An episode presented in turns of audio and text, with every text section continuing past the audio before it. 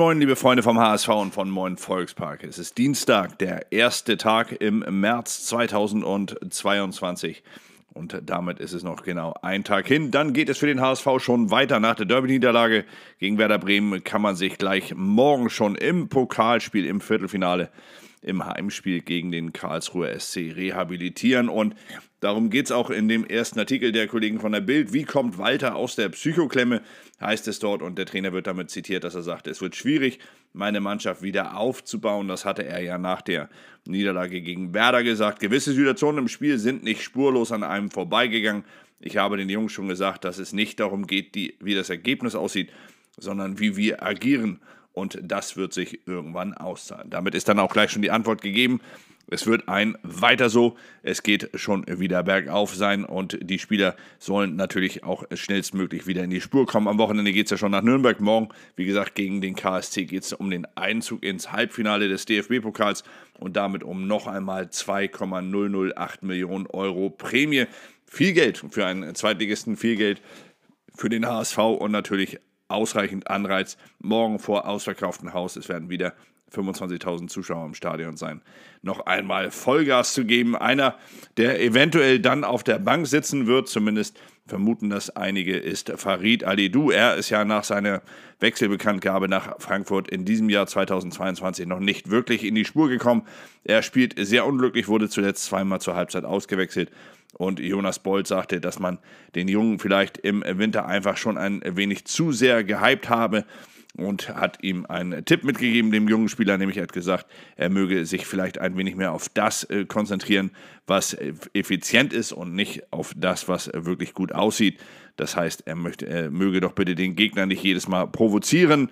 Ein nett gemeinter Tipp und mit Sicherheit dann auch ein guter Ratschlag, denn manchmal ist es ganz wichtig, sich auf das Einfache zurückzubesinnen um das Schwierige irgendwann wieder angehen zu können. Kreuzer, der ehemalige HSV-Sportchef und aktuelle Sportchef bei ähm, Karlsruher SC, wird dann auch noch äh, zu Wort kommen hier in den äh, Medien der Bild. Und zwar sagt er dort, dass der HSV seiner Meinung nach trotz der Derby-Niederlage den Aufstieg packt dass er natürlich der HSV auch Favorit sei im Pokalspiel. Das ist aber letztlich, wenn es dann äh, in einem Pokalspiel zwischen zwei Zweitligisten um äh, das Weiterkommen geht, dass es eigentlich fast immer eine 50-50-Situation sei. Also der HSV ist Favorit in einer 50-50-Situation.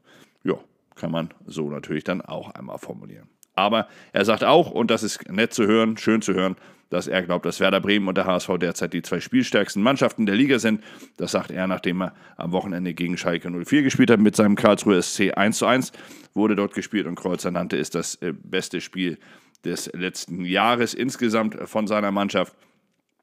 Und er sieht Werder Bremen und den HSV klar auf Aufstiegskurs. Ja, weiter geht's mit den Kollegen der Morgenpost. Und die sehen den HSV schon ein wenig in einer Drucksituation. Viel zu verlieren, viel zu gewinnen. So die Zeile Woche der Wahrheit wird dann diese Woche genannt, nachdem es gegen Werder am Wochenende ging, ja heute äh, Morgen dann gegen Karlsruhe und am Sonnabendabend dann gegen Nürnberg. Drei wichtige Spiele mit Sicherheit aber im Laufe der Saison werden die Spiele immer wichtiger und vor allem am Saisonende sind sie alle wichtig. Nürnberg mit Sicherheit dann auch nochmal ein Brett am Sonnabendabend, morgen dann der Karlsruher SC und ich glaube, wir sollten noch nicht viel weiter schauen als auf das Spiel gegen den Karlsruher SC. Das alleine wird schon schwer genug und der äh, HSV-Sportvorstand wird auch hier noch mal, äh, kommt auch hier nochmal zu Wort, der Sportvorstand des HSV Jonas Bold. Er sagt, dass man sich äh, gut damit oder dass man gut daran tut, wenn man sich auf das jeweilige nächste Spiel vorbereitet und dass man jetzt mit Karlsruhe einen Gegner habe, der mit Bayer Leverkusen immerhin einen sehr guten Erstligisten aus dem Pokal gekegelt hätte und dementsprechend sei es schon schwer genug, dieses Spiel morgen gegen den Karlsruher SC. Wie kriegt Alidou die Kurve? Dann auch hier noch einmal das Thema Farid Alidou. Der Junge beschäftigt natürlich dann auch die Kollegen von den Medien. Ich hatte ihn ja im Blog gestern auch als ein Spieler, wo ich glaube, dass vielleicht einfach mal die Pause ganz gut täte es ist immer so die Frage, das muss natürlich der Trainer äh, deutlich besser erkennen können. Er arbeitet jeden Tag mit Farid Alidou. Lohnt es sich weiter auf ihn zu setzen und ihm mit permanentem Vertrauen einfach wieder Stärke zu, zu verleihen? Oder ist es am Ende vielleicht einfach mal die Pause, um den Kopf freizukriegen, um nochmal von außen auf alles zu gucken und dann äh, zu erkennen, was im Moment falsch läuft? Das besser hilft. Das wird der Trainer entscheiden. Er wird es morgen gegen Karlsruhe mit Sicherheit dann auch nochmal überlegen. Jacques Fetazze hat zuletzt gute Ansätze gezeigt bei seinen Einsätzen, als er reingekommen ist und wäre mit Sicherheit eine Alternative. Reis sagt Nein zur Slowakei. Dann die äh, nächste Zeile bei den Kollegen der Morgenpost, bei dem Kollegen Simon Brasch und Luis Vera Heine. Das ist ja eine Mopo-Geschichte gewesen, dass die Slowakei um Reis gebuht hatte. Jetzt hat Reis der Slowakei abgesagt. Relativ wenig überraschend, wenn man parallel dafür zu, mit der niederländischen Nationalmannschaft spielen kann. Und diese Chance, diese Option hat Ludovic Reis ja derzeit noch vor sich. Der HSV hat eine große Chance wie nie.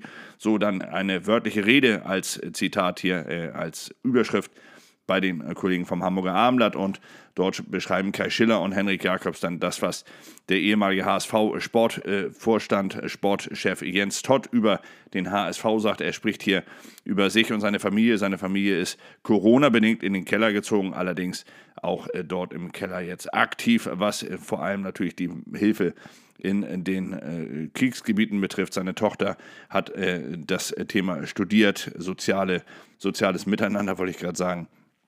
Ähm, und äh, kümmert sich derzeit aus dem Keller heraus um Hilfe für die Flüchtlinge aus der Ukraine. Äh, ein, ein sehr, sehr äh, gutes Vorhaben, wie ich finde, sehr lobenswert.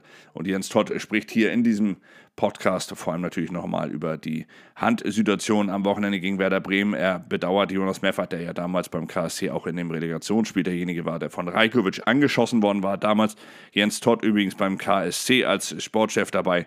Und er sagte, auch damals war es keine Hand.